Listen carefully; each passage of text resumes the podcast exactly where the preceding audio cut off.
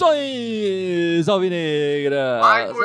Este é o podcast Irmandade Corintiana número 274, o conhecido 274. Eu sou o Guilherme e eu tô aqui com o Dudu, só tô eu e ele essa noite, essa tarde, porém devem entrar direto lá da arena, o Gibson e o Ícaro, mas com uma certa dificuldade no sinal ali, né, Dudu? Mas eles pode ser É. que eles entrem a qualquer momento. Mais um motivo pra vocês né, acompanharem a gente e seguirem nossas redes, né? Não perder a oportunidade de verem eles lá em loco.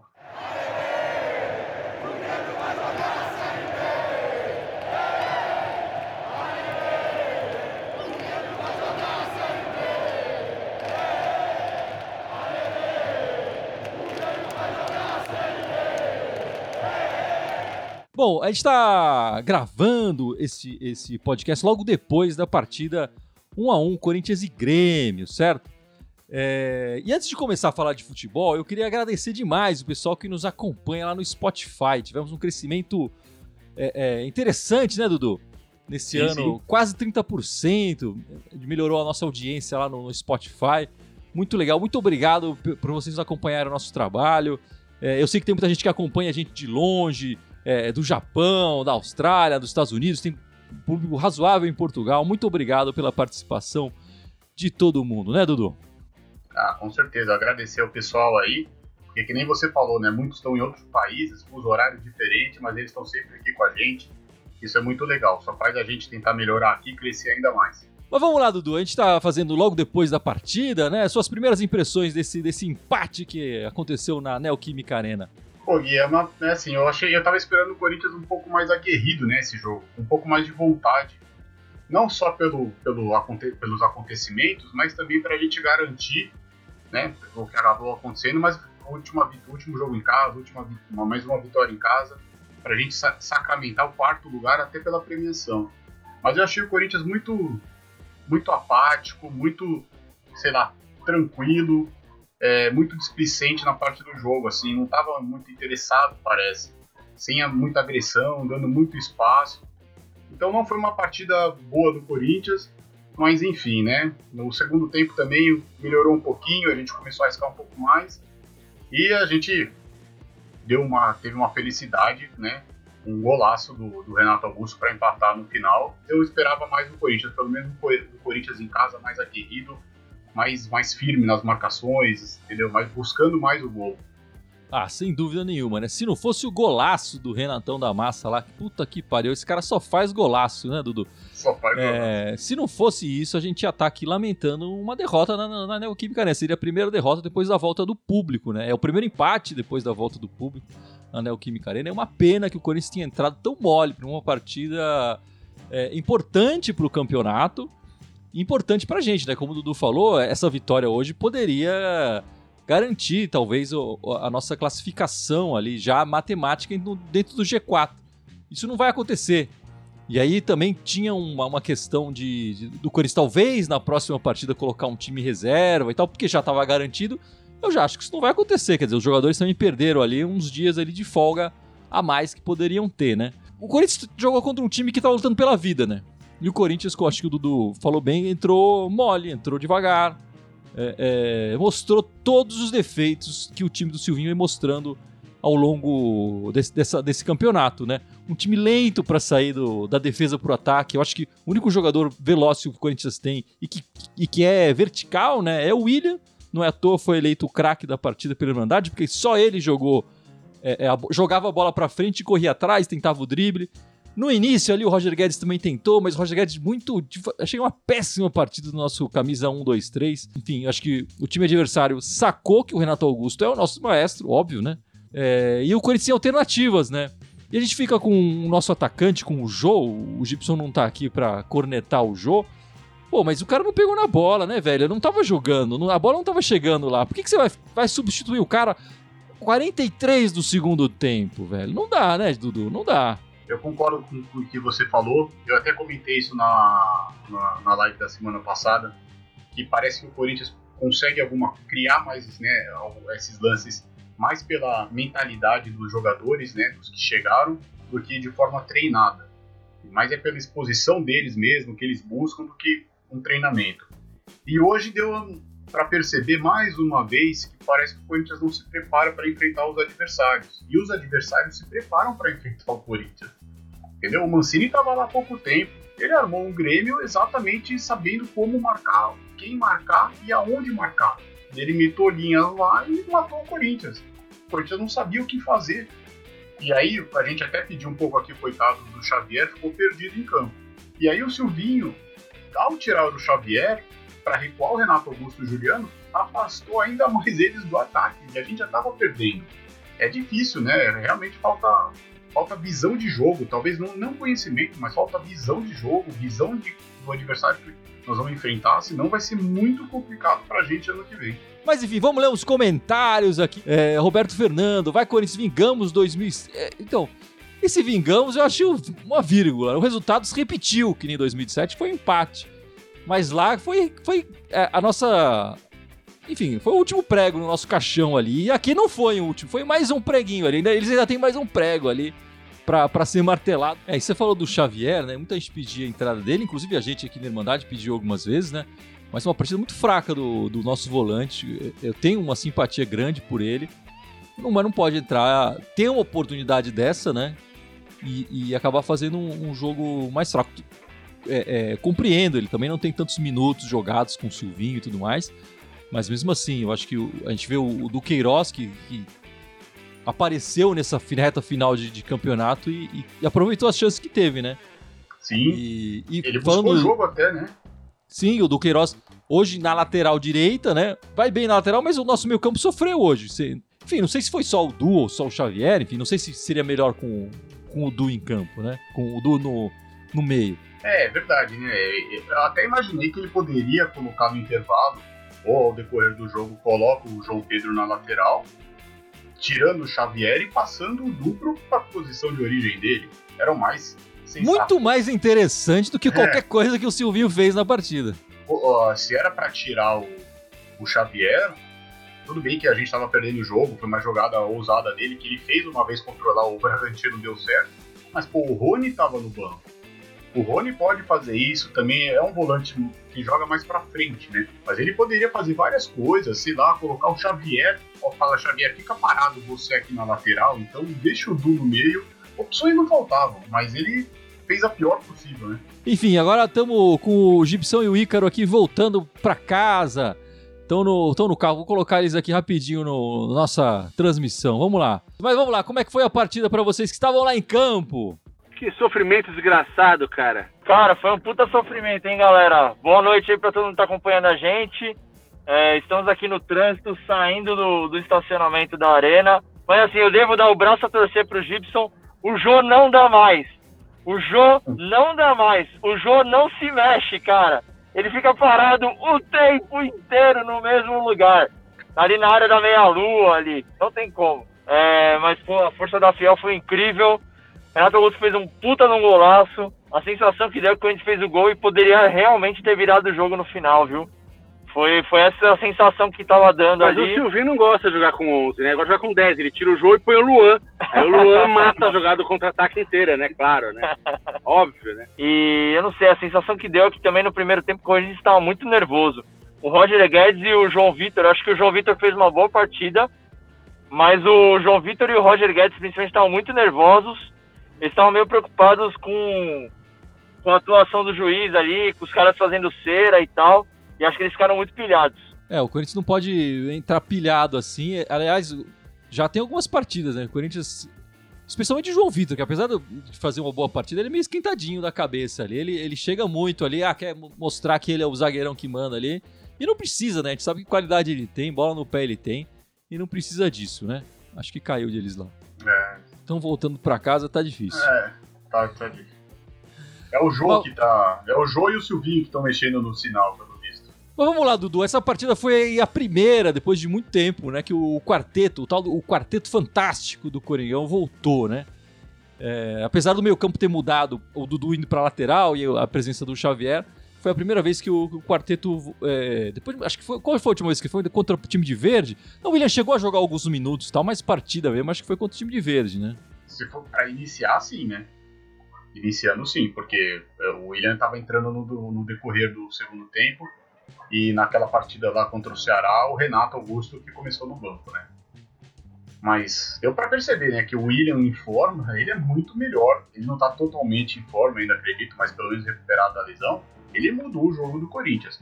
Ele ficou muito fixo, né, na direita e o Roger Guedes muito fixo na esquerda. Eu ainda acho que deve, é, eu acho que é mais parece que é mais um comando mesmo do, do, treinador, né? Não tem muita inversão, mas você vê que o William buscou o jogo, foi para cima, recebeu falta, finalizou de fora da área, né? É, eu acho que esse, esse elenco aí, com, com esse quarteto bem treinado e bem condicionado, vai ser muito bom quando eles estiverem em campo. Porém, a gente tem que se precaver também, porque nem sempre eles vão poder estar presentes, né? Acho que hoje o pior do quarteto talvez tenha sido o Roger Guedes, né? Acho que ele. ele é, às vezes ele, ele mostra um. Não sei, uma preguiça, às vezes me incomoda um pouco, um pouco a atitude dele em campo, às vezes, viu? Às vezes ele pega a bola e fica esperando a falta, não sei. É, eu acho que ele é muito bom ali na para definir o lance ali perto da área. O Corinthians precisava jogar mais com ele na agudo, assim. Acho que ele tá voltando demais. Eu gostaria de falar um pouco. O pessoal tá falando aqui, poxa, é, eu brinco, né? Nem aos 42 mais ele tá colocando o Mantuan, né?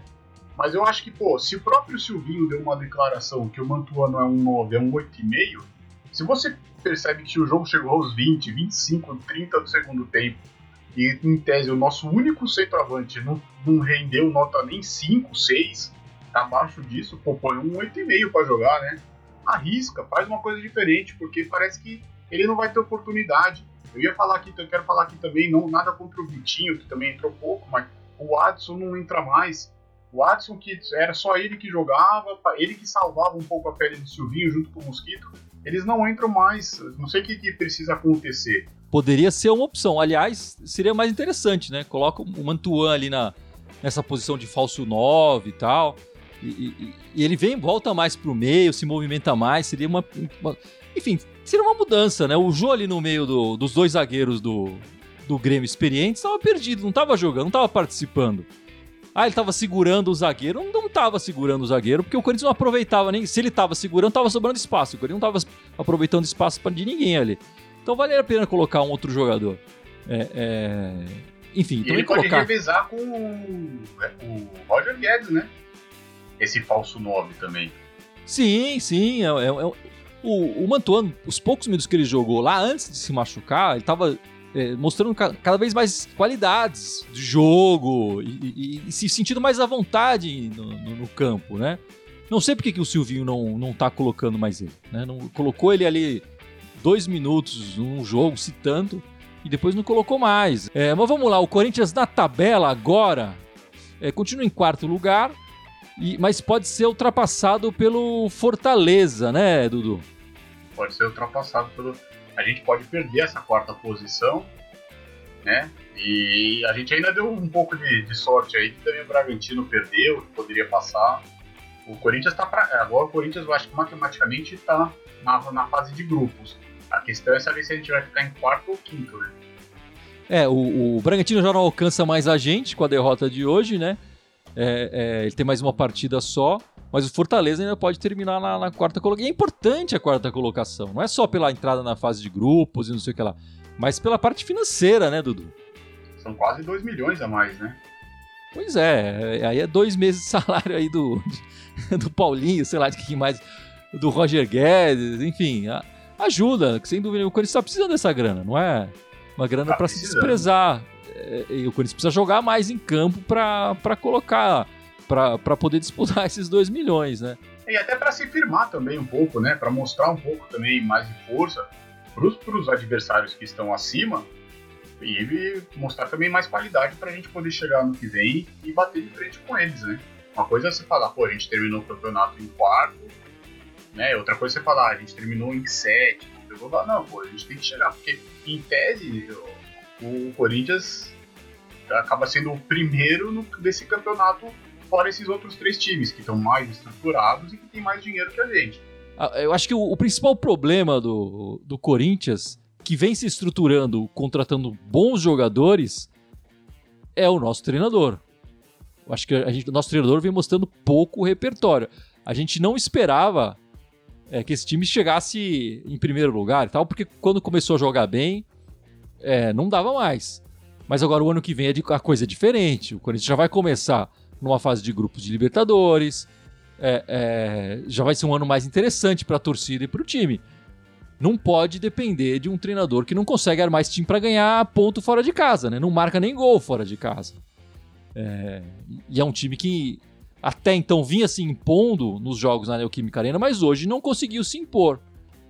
É, e esse meio-campo congestionado, o Corinthians não consegue sair da marcação e, e criar lances perigosos, né? Eu acho que o, o nosso treinador está mostrando uma limitação grande aí, né, Dudu?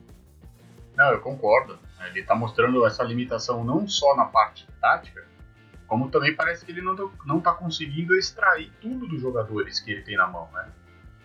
Foi o que eu falei, parece que ele é mais. A gente consegue criar mais alguma coisa pela vontade, pelo esforço deles dentro de campo, pela comunicação deles ou pela própria garra, do que algo treinado. Não dá para você não ter variação tática no jogo, não dá para você viver só de um esquema. O Corinthians, a gente falou aqui quantas vezes o Corinthians perdeu a chance de brigar pelo G4. A gente poderia tá, até buscar uma terceira colocação. Não que fosse mudar alguma coisa para nós. Mas, poxa, você chega com mais moral e você ainda ia ganhar um din-din a mais, né? E hoje foi mais um dia desses, né? Que a gente não conseguiu se garantir, não. E eu te interrompi, desculpa, Dudu. É que por situações de, de outro. Não, não. Eu só ia falar que por situação dos outros campeonatos, abriu a vaga de. O quinto também vai direto. E aí a gente conseguiu. Volta só saber se a gente vai ficar em quarto ou em quinto. Mas óbvio que, poxa, quarto é muito melhor, até porque a gente tá falando aqui pela premiação, né? São 2 milhões a mais. O Dudu, próximo jogo do Corinthians é contra o Juventude na quinta-feira, 9h30 da noite, fora de casa, né? A última vez que o Corinthians esteve no estádio lá, Alfredo Jacome, eh, jogando contra o Juventude, foi em 2008, na Série B do Campeonato Brasileiro. Ganhamos de 2 a 1 um, gol do Moraes e do Christian. Faz muito tempo que a gente não visitava o, o Juventude, né? O é, que, que, você está esperando para essa partida? O Corinthians vai dar férias para os titulares ou não? Depois dessa partida de hoje, tem que jogar os caras lá e, e, ganhar. A única certeza que a gente tem é que o Roger Guedes não joga, né? Ele tomou o terceiro amarelo, então ele está fora do jogo. Vai ser um problema, né? Eu acho que isso significa que se o Silvinho não der férias para os jogadores, o jogo vai estar em campo. Mas eu, assim, se fosse eu fosse o técnico, eu até, eh, lógico que junto com o departamento iria ver, eu daria folga assim para alguns jogadores. Mesmo a gente não tendo batido o martelo hoje para garantir a quarta posição. Mas acho que é importante até para visar planejamento, esses jogadores que estão jogando muito, né? É, você vê que o Renato Augusto, hoje não, mas o Renato Augusto, alguns jogos, fica muito cansado. Precisa ver a lesão do Juliano, que parece também, né? Teve o ombro aí luxado no jogo. Então acho que é importante ver ter esses cuidados e tentar assim aí jogar com o pessoal que ele não está utilizando, né? De repente volta o Rony, dá uma chance mesmo para o Watson, não sei se ele vai iniciar, iniciar com o Vitinho, mas ele precisa ter uma confiança maior nos jogadores se ele vai continuar no ano que vem. Assim, a minha opinião até, eu daria pelo menos pro Cássio, deixa o Donelli jogar contra o Juventude, mas precisa ver, lógico, cada um que vai jogar. Eu deixaria o Piton jogar no lugar do Fábio Santos. Mas precisa ver que cada um, se eles vão querer jogar, enfim. Mas eu, eu, eu daria uma mesclada. Mesmo a gente não tendo feito a nossa lição de casa, mas eu faria, eu faria, eu mesclaria o time para o próximo jogo. Eu achei interessante você falar do Piton e do, do Cássio. Eu acho que eu concordo com você. E aí, continuando essa aí, o Fagner não jogou hoje, eu colocaria o Fagner, né? É, talvez dar uma folga pro Gil, colocava o Raul Gustavo, que vinha fazendo um bom ano. Mas pode ser, pode ser interessante uma folga para alguns caras. Aí a gente não pode esquecer que a gente tá com uma temporada que emendou na outra, né? Esses, esses caras estão jogando há um ano e meio, um pouco mais direto. Do, bom, do quarteto, o, o Roger Guedes tá fora. Acho que o William já ficou um tempo fora, tá voltando, acho que ele tem que jogar. É, não sei, eu não tiraria o Renato Augusto e o Juliano também. Acho que essa partida é importante financeiramente pro Corinthians, eu não, não, tiraria eles, não. E, mas é importante o resultado também, porque o Corinthians não ganhou no, no, nesse retorno fora de casa, né, Dudu? O Corinthians não ganhou nesse é. retorno fora de casa.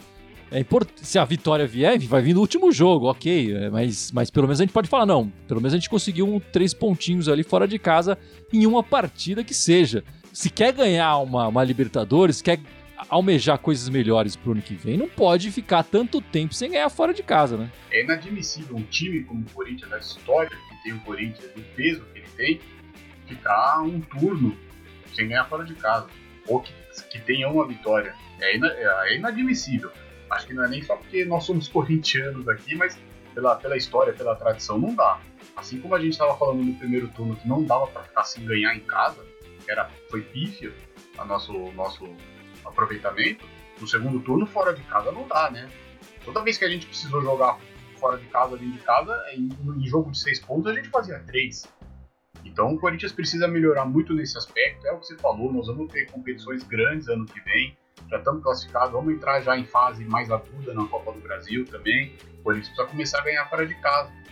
Entendeu? Até a Comebol já ajudou um pouco a gente, né? Tirou lá o gol qualificatório também na Libertadores ano que vem, porque o Corinthians não faz, o Corinthians ganha fora de casa e não faz gol. O Corinthians, o último gol em mata-mata na Libertadores foi o gol do Romarinho em 2012. Mas você vai precisar fazer, você tem que mostrar força dentro e fora de casa, senão não adianta. É, E Dudu, o pessoal tá falando que o, Corinthians vai atrás de um camisa 9 no, no ano que vem, né? O jogo, nosso camisa 77, já tá com uma certa idade, já não tá desempenhando a mesma, da mesma forma. E estão falando até que vai chegar um, um patrocinador e tal para ajudar nessa contratação e tudo mais. E tá rolando a, a, a história de que deve ser o Talisca, né? Até pouco tempo, até uns dias atrás, estavam falando que era o Ricardo Goulart. Agora estão falando que é o, o Talisca. O que, que você acha da contratação desses jogadores? Você vê outros no mercado mais interessantes? O que, que, que você pode falar aí, Dudu? É, eu, eu acho que são dois bons jogadores, né? É, mas eu também não acho que são camisa 9. Eu vou fazer a, a mesma brincadeira que o Silvinho fez com o Mantuan. Para mim são camisas 8,5. Não são aqueles finalizadores que a gente precisa, né? Eu acho que o Talisca é ainda um pouco mais camisa 9 do que o, que o Ricardo Goulart. Se eles vierem, serão bem-vindos. O Corinthians está precisando. Acho que é a posição mais carente aqui, a gente já está falando isso. Não, nada contra o Paulinho, nada contra quem vier, mas o Corinthians precisa de um camisa 9 e um camisa 9 que, se, que, que chegue para ser titular, que tome conta da posição. Eu, se eu tivesse que apostar, apostaria no Talisca, mesmo não sabendo que ele é um 9 de ofício. É uma, é uma, é uma posição que está carente, acho que não só para o Corinthians, né? No, no, no, futebol brasileiro não tem muito camisa 9 sobrando. Então o Corinthians, se não conseguir achar ou se não conseguir fechar com esses, acho que tem que talvez ir atrás assim de um, de um estrangeiro mesmo, viu? É, e eu também apostaria mais no, no Talisca do que do no Ricardo Goulart, até por ele ser mais novo e por ele ser mais, eu acho que ele é mais centroavante, como o, Dudu falou, né? É, apesar de não ser o, o, o, tal 9 clássico ali, né? Enfim, mas vamos, vamos esperar aí. Estão falando bastante dessa próxima janela do, do Corinthians. É, é, de que vão, vão, haverão surpresas, né? Eu acho que o Paulinho não é uma surpresa mais, né? Já tá treinando. Acho que em janeiro deve ser anunciado. Mas devem rolar outras surpresas aí pro, pro torcedor corintiano. E, sei lá, eu, eu não. Eu, a, gente vai, a gente vai acabar caminhando no mesmo lugar, né? Mas vai ter tanto jogador assim e tal. E a gente vai continuar com, com o Silvinho. É, que tem se mostrado bastante limitado. É, enfim, é, mas enfim, falando de possibilidade de trocar o, o nosso é, é, grande treinador, você, qual é a chance do Renato Gaúcho no mercado virar uma, uma pressão ali, uma nuvenzinha negra sobre o cargo do nosso Silvinho? Você acha que tem alguma chance disso, Dudu? O Silvinho vai virar o ano, vai começar o ano. É, espero que também essa pausa faça bem para ele, que ele reflita, porque olha, foi um ano complicado, assim. Ele, ele precisa melhorar muito, assim, né, na, na parte tática, na, acho que na parte técnica e na, na, leitura de jogo, como a gente fala aqui, no, na, na, escolha de peças contra os adversários. Mas se ele se começar mal tudo e o Renato Augusto, o Renato Gaúcho estiver livre no mercado, eu não sei não se talvez dê uma, dê uma brecha.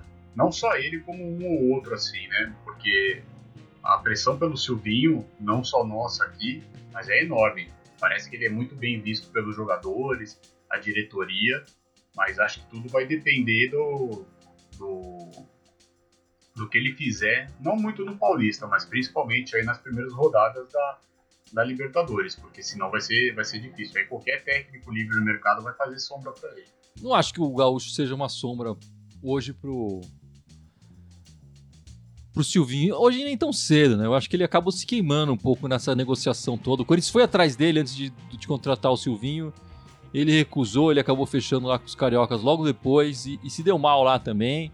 Enfim, acho que não pegou bem. Não, não, não, acho que a diretoria não, não vai atrás dele tão cedo novamente. Eu acho que a, a ida de, atrás do, do Renato Gaúcho até foi uma coisa pela torcida que falava que queria o, um treinador que parecia interessante naquele momento. A passagem dele, eu já vejo boa parte da torcida é, é, contra essa contratação. Então a diretoria não vai se sentir pressionada novamente para ir atrás de um treinador que de verdade não mostrou durante a carreira inteira dele de jogador e a carreira dele de treinador vontade de, de, de, de estar em São Paulo, de tentar a sorte dele jogando ou treinando um time paulista. Então, não vejo o, o, Gaúcho como uma, uma sombra para ele, não. E o Silvinho, não sei se ele também ficou um pouco acomodado com isso, ou passaram mais segurança, mas falta repertório que a gente falou. Ele precisa, por isso que talvez essa pausa faça bem para ele, porque não, não, não vai dar. Não.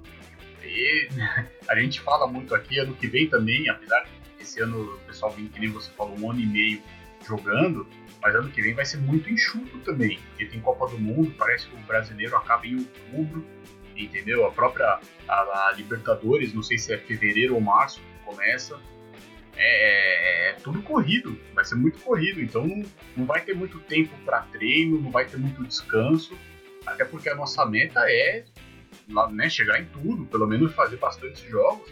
Então ele vai ter que treinar, aproveitar bem esse intervalo, esse começo do ano, essa pré-temporada, porque senão vai chegar março, abril aí, eu não sei se ele continua. Com essa mentalidade, acho que vai dar março, abril, ele não vai continuar, não. É, e, e acho que você falou bem, esse é um problema, né? O Corinthians desperdiçou, de uma certa forma, a última janela que teve, que foi com o Thiago Nunes ali, né? Fez contratações fracas, um treinador que acabou se mostrando fraco, né? De ideias e de, de atitudes, enfim, muito falatório e pouco, pouco jogo eu acho que nessa janela, se o Corinthians mantiver o Silvinho, assim, o que tudo indica é que ele vai cometer o mesmo erro. A diferença é que a gente tem uns jogadores mais qualificados aí no elenco que estão segurando o treinador de uma certa forma, né? Então, é, eu acho que é, os resultados do Corinthians acabam é, mascarando a falta do, de um treinador. É, e eu acho que numa Libertadores ou num ano inteiro de competições, de mais jogos, de mais pressão, acho que essa falta vai ficar mais evidente. E aí o, o Corinthians precisava ir atrás de um novo treinador para começar o ano. Planejar o próximo ano do Corinthians é muito importante. É, e a gente não pode terminar o nosso podcast sem falar das meninas, né, Dudu?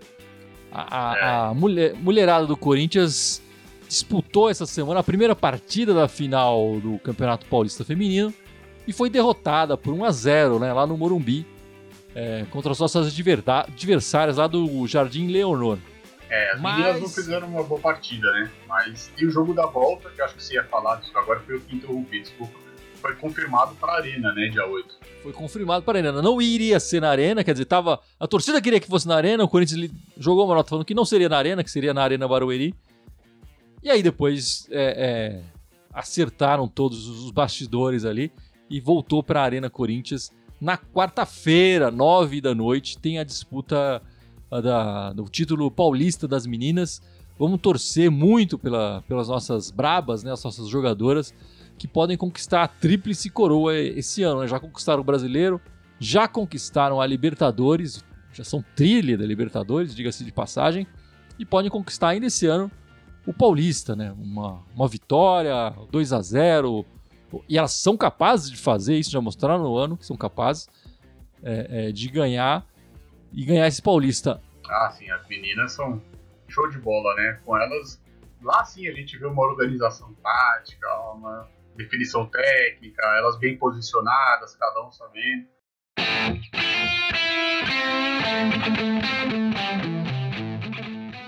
Mas é isso aí, Dudu. Vamos encerrando este podcast 274. E como só tem você aqui, né, Dudu? Vai sobrar para você as nossas redes sociais, por favor, meu amigo. Não, o pessoal tem que seguir a gente, né? Se inscrever e seguir nossas redes, principalmente no YouTube e no Facebook, mas também estamos no Instagram, SoundCloud, iTunes, no Deezer, no Spotify, no Telegram e no TikTok. Todos como Irmandade Corintiana com TH, por favor. Apenas no Twitter, que eu deixei por último, que é Irmandade Timão, que é diferente. O resto é só seguir a gente lá. Por favor, sempre ative o sinal, dê o like, comente. Ajude a gente a melhorar ainda mais a, a Irmandade. Lembrando, na quinta-feira tem a live pós-jogo da Irmandade, logo depois da partida, né? Comentando a última partida do, do Coringão no ano. E no domingo volta o nosso podcast para a gente fazer um balanço do que foi o ano de 2021 para o Corinthians e tal, e também projetando um pouco o que pode ser o nosso 2022, né? Com certeza, um ano que vai ser muito melhor, né? A gente espera que 22 seja muito melhor que 21 pro, pro Corinthians no masculino. No feminino pode manter. é isso aí, meus amigos. Muito obrigado pela participação de todos e vai Corinthians! Vai Corinthians!